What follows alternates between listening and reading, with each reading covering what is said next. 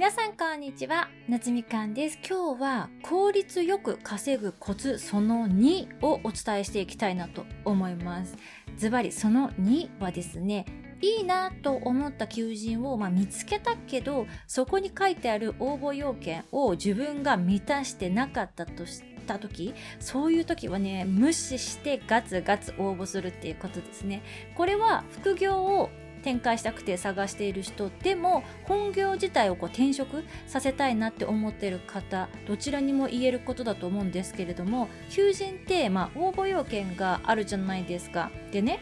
私は皆さんもご存知の通り現在ではいろいろな会社様からね全然違う種類のお仕事を日々いただいてるんですけれども中でも特に英語の仕事ってほぼ100%募集要項に大卒以上って書いてあるんですよ。なんですけど私ねこれ見てないふりして毎回しれっと普通に応募するんですね。これって皆さんが例えばものすっごい高い授業料を払って英語スクールに通うっていうシチュエーションを想定していただければ分かりやすいと思うんですけれどもめっちゃ何十万も高いお金払って英会話スクール契約したのにいきなり高卒の先生が自分にアサインされたらめっちゃイラッとしますよね。えこいつ大丈夫？みたいな こんな金額払ったのにまさかの高卒アサインされちゃった感じってなるじゃないですか。だから雇う人を大卒以上に限定したいっていう気持ちはすごくわかるんですよ。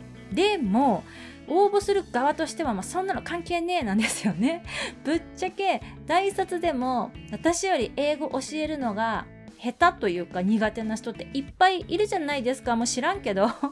だから私には謎すぎる高い経験値っていうね担保がございますのでそこはスルーして応募です。でこうやって実際に、まあ、面接とかあとは書類選考もまあ全てクリアしてたくさんね現状お仕事いただけているのでしかもまあ応募するのってただじゃないですか。だから自分がま応募要件満たしてない場合でもとりあえず応募したらいいんじゃないかなと思います。国家資格が求められるような仕事は無理だと思うんですよ。お医者さんとか美容師とかライセンスが必要な仕事だったら私みたいにそれを持ってないけど応募っていうのはできないと思うんですけれどもそうじゃないんだったら全然自分からガツガツ取りに行って自分にめっちゃレバレッジかけて私これできますって言ったもん勝ちなんじゃないかなと思いますあと TOEIC 何点以上みたいな要件も結構見かけるんですけどその仕事を自分ができる自信がある程度あるんだったら自分がその TOEIC の点数に達していなくても、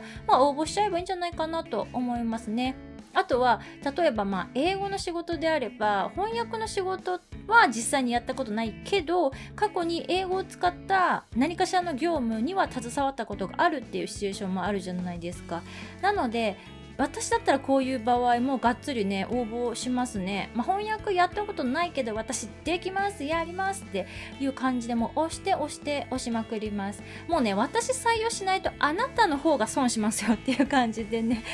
ちょっと脅迫漫画な感じで押しますね。でそんな感じで今まで、まあ、仕事を順調なんですかね。順調かどうかちょっとあれですけど、まあ、ゲットしてこれたのでなのでやっぱり仕事って自分で勝ち取りに行くものなんじゃないかなと思います。仕事の選択肢がま多ければ多いほど基本的に生活に対する不安ってなくなっていきますし自分オリジナルの働き方も構築しやすくなるのかなと思うので是非ね求人見つけてときめいたけど自分はこう応募要件合ってないなって感じることがあればですね是非応募だけでもガツガツしてみることをお勧めしたいなと思います。それではまた次のエピソードでお会いしましょう。バイ